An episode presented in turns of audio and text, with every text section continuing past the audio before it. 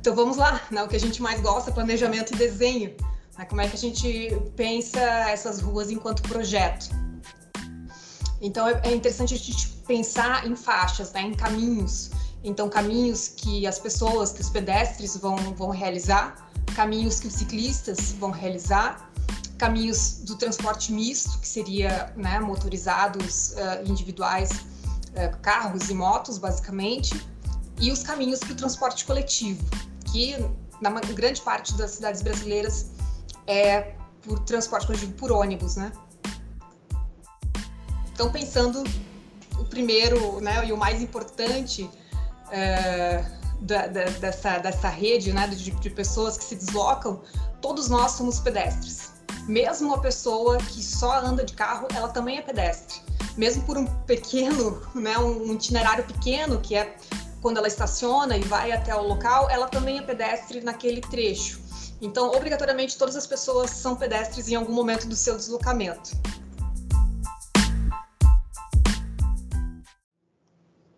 E embora essa rua completa não tenha uma receita né, de, bolo, ela tem um ingrediente básico, que é essa infraestrutura para o pedestre. Se todo mundo depende, é, de, né, precisa caminhar em algum momento, então, é, é, esse seria um dos ingredientes básicos né, da infraestrutura. E vejam só, né, a calçada é, a gente pode colocar como um dos piores, é, né, o pior lugar que a gente tem na rua. Eu mesma sou uma pedestre de sarjeta, porque é, mais, é melhor, né, eu acho mais confortável, mais seguro vejam só, mais seguro andar na sarjeta do que andar na calçada. Então não faz menor sentido, né? A calçada ela realmente é perigosa, ela muitas vezes é escorregadia, ela tem muitos, muitas subidas e descidas, tem buracos, tem verdadeiras armadilhas, né? Tem poste no meio do caminho, é uma coisa maluca, assim. Então a gente acaba indo para a rua porque é onde é projetado para os carros é mais confortável andar. Uh, e aí uh, a gente pensa aí nesses princípios, né? O que, que precisa ter? Então a gente precisa assegurar essa dimensão né, esse tamanho, essa largura adequada, principalmente para o volume de pedestres que transitam nessa rua, é, garantir acessibilidade, porque qualquer pessoa pode estar transitando ali, é um espaço público, então tem que ser independente das condições físicas ou sensoriais dessa pessoa. É, ter e também de idade, né? Se é criança, se é idoso, todo mundo tem, tem o mesmo direito de ir e vir. É, ter conexões seguras entre os modos de transporte, né? Então, ah, eu, eu tô caminhando porque eu tô indo até o abrigo de ônibus, até o ponto de ônibus, às vezes não, nem tem abrigo, né? Tô indo até o ponto de ônibus pegar o ônibus. Então, essa conexão, né? Essa, essa coisa intermodal precisa ser segura. É, a informação também é um requisito, né? A gente só pensa é, em sinalização é, para motoristas, mas nós, enquanto pedestres, muitas vezes nos perdemos e é importante ter essa, essa informação, né? Nomes de ruas, aonde eu tô naquela malha, quais são os pontos de referência ao redor. É, e aí, pensando também de uma forma acessível, né? Essa informação é, ela tem que ser passada por mais de um canal sensorial. E aí a tecnologia ajuda bastante, né? Porque informações que são extremamente visuais, elas podem ser transmitidas também por áudio, né? Ou por, é, por outras formas formas táteis, por, por exemplo, né? Uh, e aí um outro, um outro princípio aqui uh, levantado é de segurança, e aí vem de novo né, aquela questão da segurança uh, do espaço e também a segurança pessoal, né, das pessoas que estão ali. E aí a gente pensa em fachada ativa, a gente pensa em iluminação, em mobiliário, né, e a gente precisa assegurar também qualidade dessa infraestrutura né, dessa superfície, desse, desse revestimento que vai ter essa calçada. A drenagem tem que ser eficiente, porque diferente dos carros que passam por cima das, das poças da água, o pedestre, se estiver alagado, ou ele realmente vai, vai atolar, né, vai deixar o pé ali, ou ele não passa. Né, ele simplesmente vai, vai para outro lugar e, e, não vai passar por ali. Então, a drenagem é, é essencial, e principalmente quando a gente pensa em travessias. Uh, que por um outro requisito de acessibilidade, né, que precisam ser niveladas, e aí muitas vezes são niveladas por rampas, é, acaba ali não existe um sistema de drenagem eficiente e ali formam muitas poças, né? É bem comum é, isso acontecer. Hoje, né, a gente tem algumas condições aí para as calçadas. É, quando a gente vai desenhar uma calçada, né, a gente precisa pensar nas faixas que compõem ou que podem compor essa fachada. A NBR 9050, que já foi atualizada até ano passado, 2020, ela traz três faixas para nós. A primeira, que é perto do, do meio-fio, ela chama de faixa de serviços, que é onde fica ou deveria ficar a vegetação, arborização, mobiliário, bancos, lixeiras, uh, faixa permeável, né? às vezes uh, toda vegetada, painel de informação, enfim, tudo aquilo que seriam os obstáculos, né? inclusive também a rampa de acesso uh, para travessia de pedestres. Então, tudo aquilo ficaria dentro, deve ficar dentro da faixa de serviço. a outra faixa seria a faixa livre, e aí, como o próprio nome diz, livre né, de qualquer obstáculo, realmente é, transitável, né, que as pessoas caminhem por ali. E a terceira faixa, daí pertinho do lote, que se chama a faixa de acesso, né? Ou faixa de transição, que é o nome que está aqui no, no, no, no slide. Uh, então, é aquela faixa que, por exemplo, se tem um bar, se tem um café, uh, as pessoas, né, os, os donos do, do, do, restaurante, do café, poderiam colocar mesas e cadeiras ali, uh, poderia ser uma extensão né, da área comercial. Uh, numa área residencial, ali também poderiam ter rampas de acesso a esse veículo, poderia ter um jardim, né, compondo ali aquela calçada. É realmente a faixa de acesso ao lote, né, de transição. Lojas, né, bem comum as pessoas ficarem na frente olhando as vitrines, então é aquela faixa que as pessoas iriam se acomodar ali sem interromper a faixa livre, e aí a, a, recomendação da própria norma é que essa faixa livre tenha uma largura e uma altura mínima. Então a largura mínima seria de 1,20, que é justamente o, o necessário né, para que duas pessoas consigam passar. Uh, e claro que 1,20 é, é pouco, né? principalmente quando a gente pensa no fluxo de pedestres, na demanda de pedestres que, existem na, que existe naquela via. Então, sempre um pouco, um pouco maior ou com o maior necessário de acordo com o volume de pedestres. A faixa de serviço está no mínimo 70 centímetros e é bem comum uh, os municípios colocarem como 80, porque daí vem as leis de calçada, né, vem os manuais de cada município que também uh, trazem aí algumas medidas básicas. E a faixa de transição, né, aqui a mínima recomendada para existir, porque muitas vezes ela nem existe. Né? Muitas vezes é só uma faixa livre ou às vezes nem isso, às vezes é só uma faixa de serviço, né? Até em Florianópolis tem muita calçada, não só em Florianópolis, em Laguna, né? Cidades históricas, principalmente centros, tem essa calçada ali de 80 centímetros, né? Isso, isso acontece.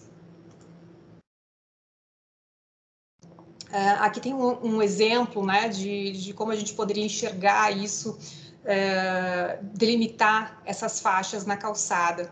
É, então, faixa de serviço com mobiliário presente, né, bancos, vegetação, lixeira e tudo mais, a faixa livre com pedestres transitando por ali e a faixa de transição ou faixa de acesso, né, dá, dá acesso aí à entrada do, do lote. E nessa foto aparece é, uma rua bastante comercial, que é uma rua lá em Porto Alegre que se chama Padre Chagas, Uh, e, tem um, e, e, essas ruas né, que tem esse uso misto e, e muita vitalidade de usos, uh, que muitas vezes uh, tão, têm os períodos do dia bem completos, né, são utilizadas tanto durante o dia como à noite, elas precisam ser bem pensadas porque vão atrair muitas pessoas. Né? Então, é, nesse caso, a faixa de transição e faixa de acesso são muito bem-vindos. Né?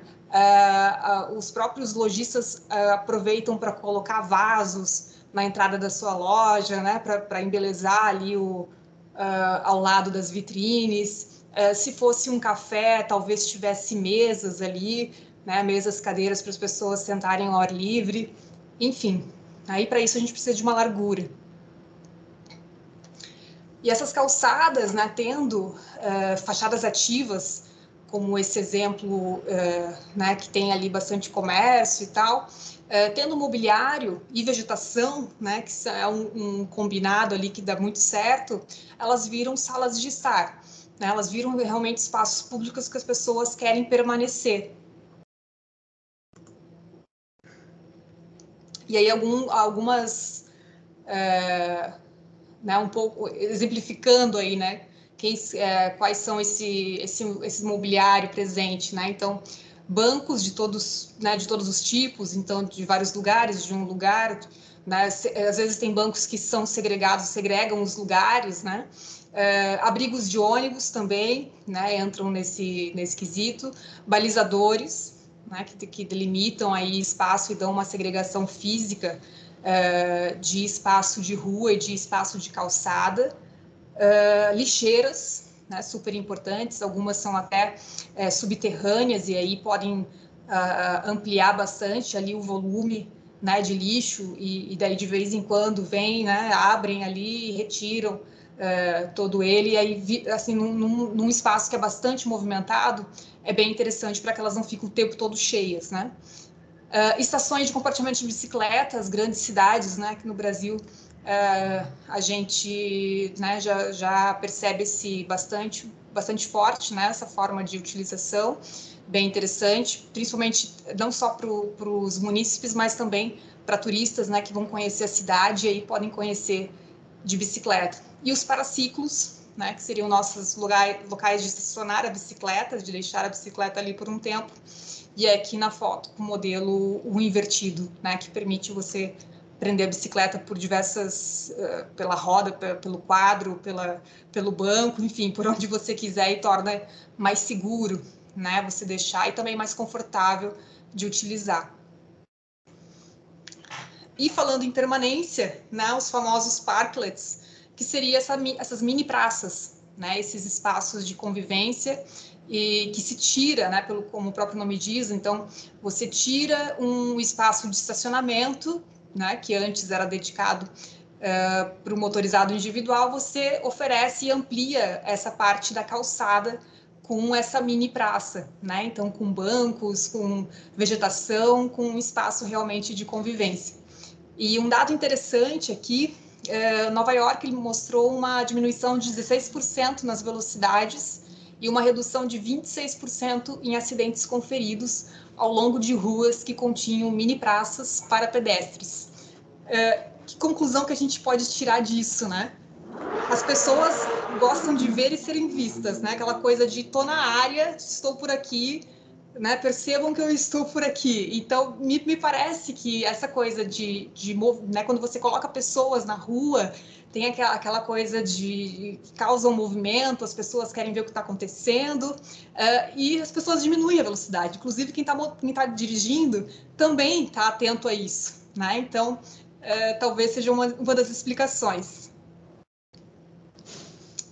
Uh, e é interessante pensar uh, aonde a gente consegue esses espaços, né? Porque a gente às vezes olha para um, um, local e pensa, bom, não tem espaço, não tem para onde correr, não, não, vou conseguir projetar nada aqui né? Porque está totalmente utilizado, né? Não, não tenho como tirar espaço de ninguém e aí o que, que eu faço? Só que se a gente começar a observar, o próprio ambiente demonstra para nós áreas que estão obsoletas, áreas que realmente uh, poderiam receber um outro uso. Uh, cidades americanas, né, que, que realmente neva no inverno, começaram a fazer essas análises, né? Os urbanistas começaram a perceber uh, as áreas onde ficava o, a neve, né? Porque onde as pessoas trafegavam, os veículos trafegavam, ficava sem, né? Criava o caminho. Uh, e outras ficava a neve ali intacta, ninguém, né? ninguém nada acontecia ali. Uh, e aí, vamos, vamos então ocupar essa área, né? Então, provavelmente antes era uma travessia bem comprida aqui de pedestre. O pedestre ficava bastante exposto durante a travessia. E é, essa área de neve ganha espaço para uma ilha de pedestres, né? E organiza esse trânsito ao redor. Outra demonstração, de novo com a neve, né? Mostrando para gente aí, talvez aqui a gente possa fazer uma analogia com a areia, né? pensando em laguna e região. É, então, por onde os carros passam, né, a neve vai se dissipando. Aonde ninguém passa, ela fica. Então, poderia ser uma futura ciclofaixa que poderia entrar nesse espaço que não é de ninguém. Né? Uma futura mini praça que poderia estar nessa esquina, uma ilha de refúgio para dar mais segurança para a travessia do pedestre. Então perceba essa pedestre que está aqui no meio da rua, ela está fazendo toda essa distância, né? Hoje, né? De uma de uma de um meio fio a outro meio fio. Se eu é, ocupo essa parte que os carros não precisam, né? Ele tem ele tem esse espaço de faixa e é suficiente. Olha o tamanho da travessia, como reduziu em três vezes aqui o percurso dela. Ou seja, deu muito mais segurança para essa pedestre né, do que antes. Aqui é um outro exemplo uh, em Porto Alegre, fica no bairro Independência. Uh, e eles fizeram uma demonstração, né? O WRI fez uma, uma, análise lá e fez uma demonstração simples. Uh, Percebam que aqui as folhas, né? Que, é, aqui não tem neve, mas tem as folhas, é, provavelmente é, as flores, né? Do, de uma árvore aqui. Dá para perceber que é uma rua bastante arborizada, então caiu aqui essas flores amarelas no asfalto e denunciou o espaço que o carro não utiliza, justamente porque é uma via de mão única, pelo que parece, né? E tem uma conversão só uh, à direita. Então, é, ninguém usa essa esquina. E olha quanto espaço a gente poderia ampliar para a calçada, para o pedestre, reduzindo o percurso de travessia e oferecendo um espaço interessante, de repente até de permanência. E sobre isso, né, sobre redução do percurso de travessia, a própria NBR 9050 nos traz isso, né, nos recomenda e a partir de, de algumas leis né, brasileiras, a, as, as normas de acessibilidade é, têm força de lei, né, e, e não é, vão além de uma mera recomendação. É, então, reduzir o percurso, como é que eu poderia fazer isso? Se eu tenho vagas de estacionamento dos dois lados, né, dos dois lados da via ou de um lado, eu posso reduzir no momento da travessia de pedestres, em vez de começar a travessia aqui onde estaria a, a, o meio-fio, né, eu avanço nesses 2,20 ou 2,5, que é a vaga de estacionamento, avanço uh, e reduzo, reduzo realmente esse percurso da travessia. Né? A, o motorizado não perde nada, porque ele já não poderia estacionar aqui, né? e o pedestre ganha muito, ganha visibilidade, né? ele fica ele, em vez de ficar a dois metros e meio para trás, ele fica a dois metros e meio para frente, e quem está passando aqui na via consegue percebê-lo a uma longa distância. Então é muito mais interessante para os dois lados, né? Tanto para o pedestre como para o motorista que vai ver o, o, o pedestre ali esperando para atravessar. Uh, e aí aqui algumas demonstrações uh, de como a gente poderia executar isso em projetos.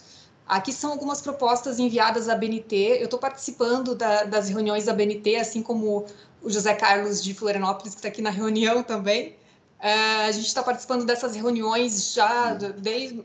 Começou, acho que em março desse ano, uh, e vem se estendendo aí, porque a gente está fazendo revisões uh, dessa norma, que é 16.537, que fala sobre sinalização tátil no piso. Uh, e ela é de 2016, teve algumas revisões em 2018, mas ainda assim uh, teve muitas coisas que não estão funcionando hoje na prática, uh, e aí está sendo revisada e a gente está participando dessas reuniões. e esses foram, foram, alguns desenhos né, que a gente mandou para a BNT para que eles ajustassem isso, né, propondo isso para eles ajustarem em norma né, e oferecerem, pra, principalmente para arquitetos uh, engenheiros que buscam as normas e vão direto no desenho, porque a gente tem essa linguagem né, de falar através do desenho. Uh, então, requalifiquem melhor os seus desenhos, né, para que deem opções né, e realmente instruam as pessoas a como fazer.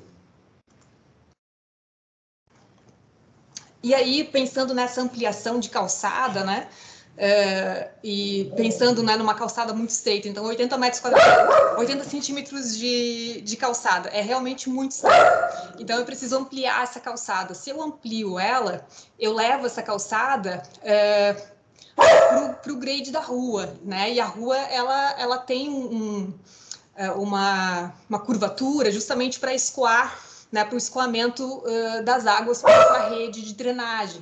Uh, então, se eu simplesmente ampliar, essa calçada ela vai subir um pouco, né? Ela vai se inclinar uh, na direção uh, do, do, leito carroçável, né? da faixa de rolamento de veículos, porque leito carroçável não faz mais sentido.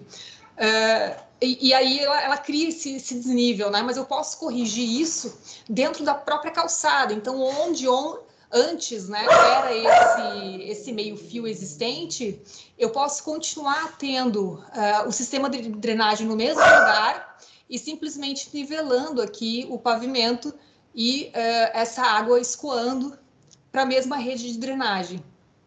Aqui tem um exemplo da cidade do México e aqui um exemplo de Seattle. A vegetação ajuda para caramba, né? Esse é um jardim de chuva uh, e, assim como diversas outras estratégias de infraestrutura verde, uh, pode contribuir bastante para essas questões de drenagem, também para tratamento paisagístico, segurança viária, inclusive, né? Que a gente pode uh, organizar melhor o trânsito e até mesmo filtrar poluentes, né? A própria vegetação tem esse papel.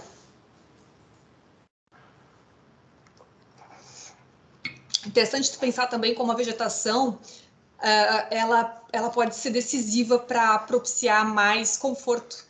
Né? Pensando no Brasil, mas, né, um país que tem temperaturas mais elevadas durante o ano, uh, exceto a gente aqui no sul, né, que, que, tem realmente um inverno, mas muitas cidades é basicamente quente né, o, o ano inteiro.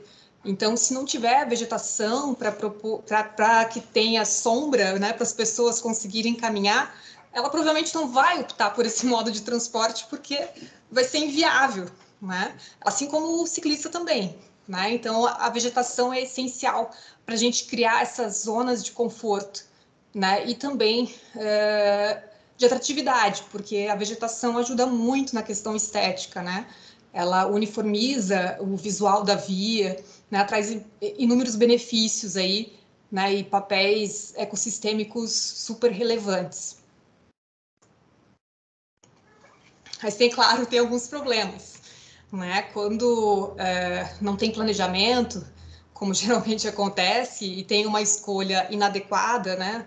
ou às vezes realmente plantou depois, mas foi, foi uma escolha inadequada da espécie, é, a gente tem calçadas que se deterioram pela própria raiz da árvore.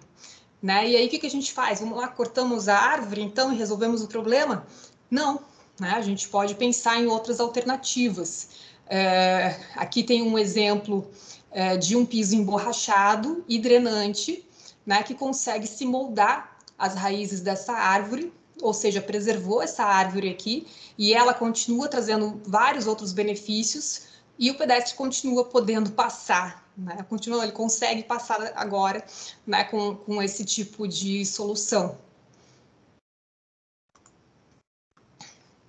E aqui eu trago um, um estudo que eu gosto muito, que foi o meu meu ex-chefe né, do, do então IPUG, o arquiteto urbanista Vladimir Tavares Constante, é, que ele é, fala, ele né, critica isso de 2018, se não me engano. É, ele, assim como eu, critica muito a questão do, do, da possibilidade de rebaixo total da guia do meio-fio e estacionamento no recuo frontal dos lotes. Tudo isso sem área de manobra né? Então, o rebaixo total do meio-fio é justamente para conseguir manobrar na, na própria calçada e, e conseguir né, entrar e sair. É, e aí ele faz essa brincadeira, assim, que, que eu acho que eu achei muito interessante. É, então, é, se a gente olha para a foto, né, que tem aqui uma árvore é, com lixo, é, caixas e, e, sacos de lixo é, na base ali da árvore, a calçada, essa calçada que restou está uh, praticamente ocupada por todos esse, esse lixo e essa árvore, e o restante da, da, do que tinha da calçada está ocupado pela traseira dos automóveis.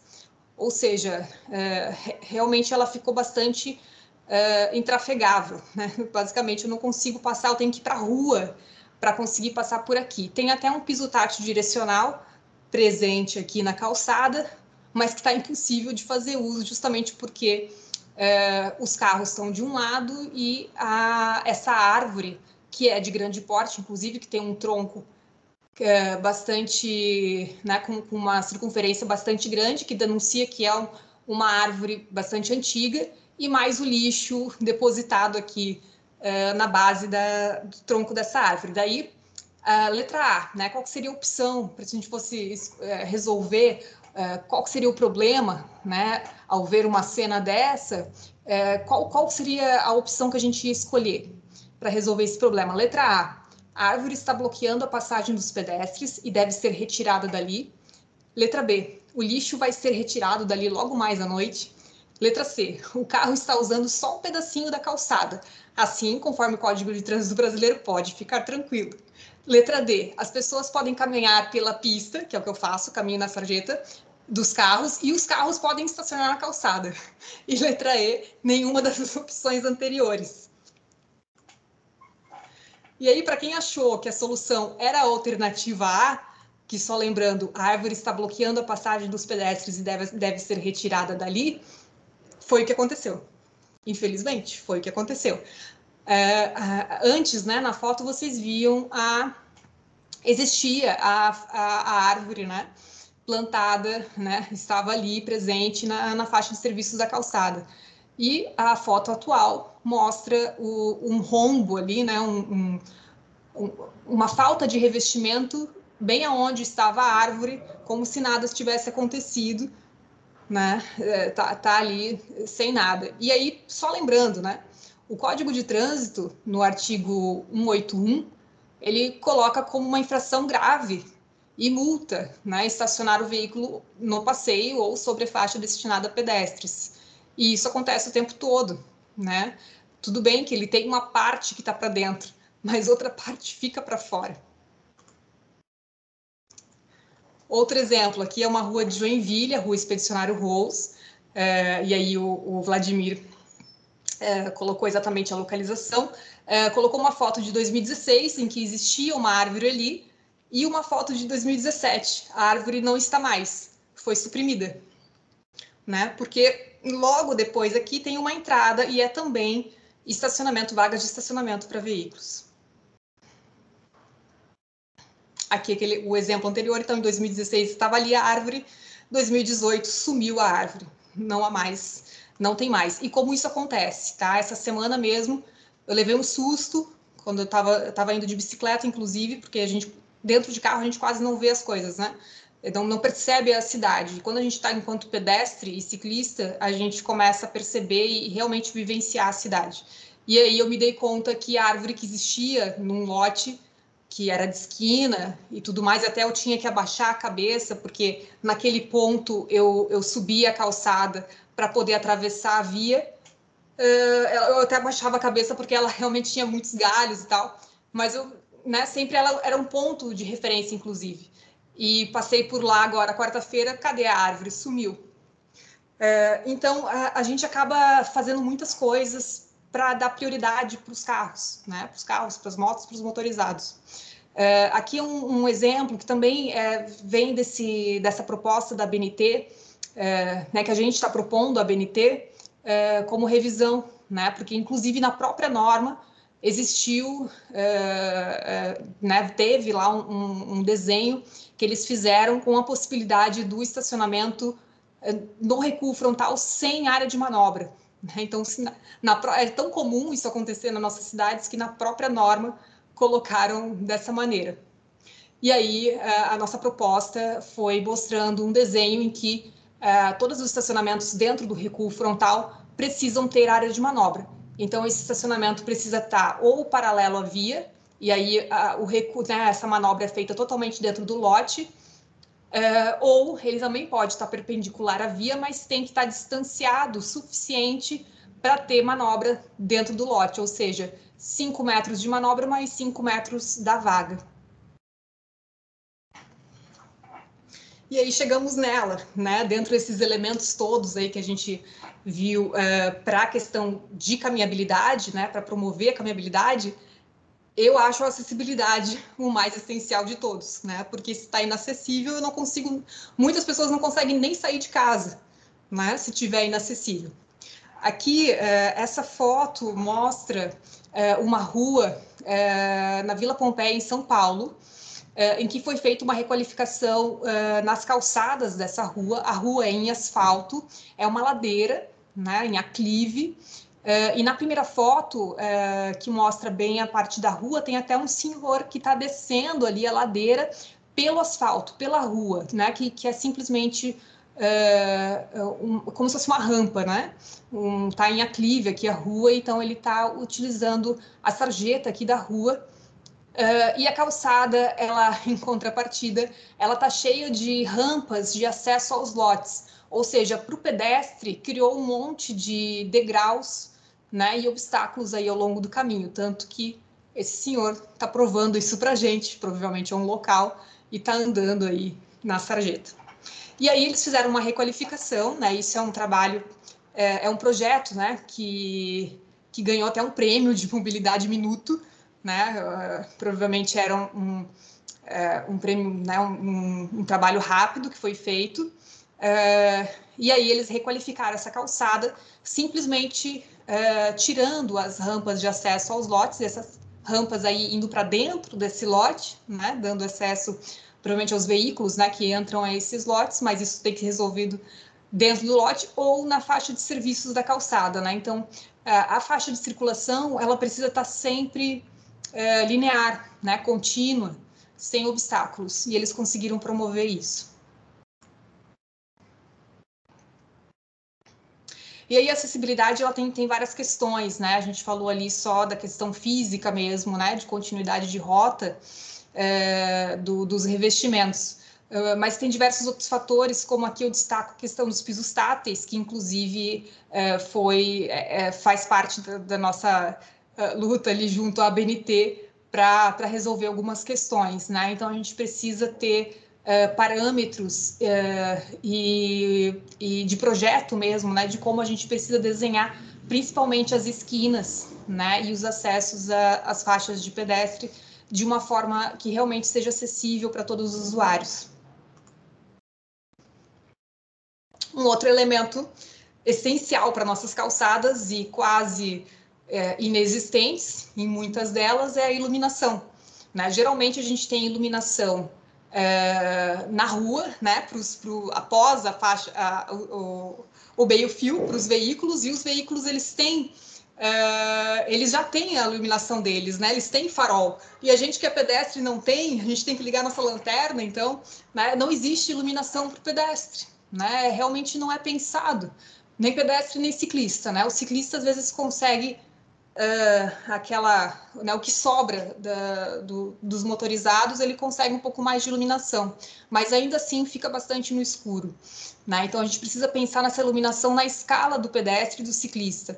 Né? Então, uh, postes mais baixos, né? aqui na, na, imagem do meio tem um, um, um parque, né? uma orla uh, que foi feito a iluminação como se fosse para veículos, então desproporcional aos pedestres, né, que poderiam estar caminhando aqui. Uh, e na última foto, uh, duas alturas, né, que seria mais indicado. Então, uma altura mais baixa, que ao meu ver tinha que ser até um pouco mais baixa, para pedestres e ciclistas, e uma altura mais alta para o lado dos carros. Nas travessias, essa iluminação é ainda mais essencial, porque é uma, é uma questão de segurança viária. Né? Então, o, o pedestre precisa ser visto para o motorista poder parar o carro a tempo, né? Uh, e, e, também ele precisa ter segurança de saber onde estão as, as, travessias, conseguir achar essas travessias e dar destaque. Então, essa iluminação aonde está a faixa de pedestre é bem interessante uh, e tem e, e, é um, e, é algo que tem ocorrido aí em algumas cidades pelo mundo. Uh, não sei se é verdade, mas para mim, assim, onde eu vi bem nítido isso foi em Londres com os Belisha Beacons, né, que, é, que são esses postes zebrados de branco e preto com um globo amarelo na ponta, uh, que aqui é uma foto diurna, mas de noite esse globo amarelo fica iluminado e aí de longe, né, o pedestre, uh, o motorista consegue visualizar o pedestre e aí ele tem essa prioridade na hora de atravessar. E essa aqui é uma das ruas mais famosas do mundo, Abbey Road. Né? Então tá ali a sinalização para dar exemplo aí para todo mundo. É, os revestimentos e pinturas. são essenciais é, para que seja atrativo, para que seja, seja também acessível né, essa, essas calçadas. E aí tem alguns fatores, né? Há uma diversidade muito grande de, de recursos de pavimentação, é, também para delimitar essa área do passeio. Né? Então, texturas diferentes é, é uma forma de, de, dar essa delimitação, mas é importante verificar a trepidação, né? porque se é muito trepidante, não é acessível, principalmente pessoas em cadeira de rodas, pessoas com andadores, né? É, então, as pedras portuguesas, por exemplo, né, que são bastante típicas é, nos centros históricos, é, elas poderiam receber essas faixas de concreto, que é o exemplo da foto. Então, você preserva a pedra portuguesa, né, que conta a história do lugar, e coloca uma faixa é, em concreto, então, né, dando essa planificada e deixando acessível né, e mais confortável também o caminhar. É importante lembrar também que se aqui tivesse piso tátil, também precisaria ter essa faixa adjacente sem textura, né? Então, hoje a norma não permite, por exemplo, que eu coloque piso tátil junto a, a, né, a petit pavé, a pedra portuguesa, ou mesmo o paver, que a gente vê uh, isso né, muito comumente nas cidades, o paver e o, o, o piso tátil, mas na verdade teve, deveria ser uma faixa lisa, né, sem sem texturas. E as pinturas, né, elas são uma forma bem barata de promover uma extensão de calçada, né, mas aí a gente teria que colocar uh, balizador uh, para dar segurança e também segregação física para o restante da via. E aí os pisos permeáveis também, como último exemplo aqui, uh, mas que são porosos, né, e, garantem aí uma drenagem, são uma boa alternativa. E a informação, né, um elemento básico aí é, para os pedestres e muitas vezes esquecido. Né? A gente tem placas é, para né, quem está na rua, para os motoristas, mas para quem é pedestre está ali perdido se não tiver um smartphone na mão para tirar, é, pra, ou realmente perguntando, né, é, ele fica perdido sem informação.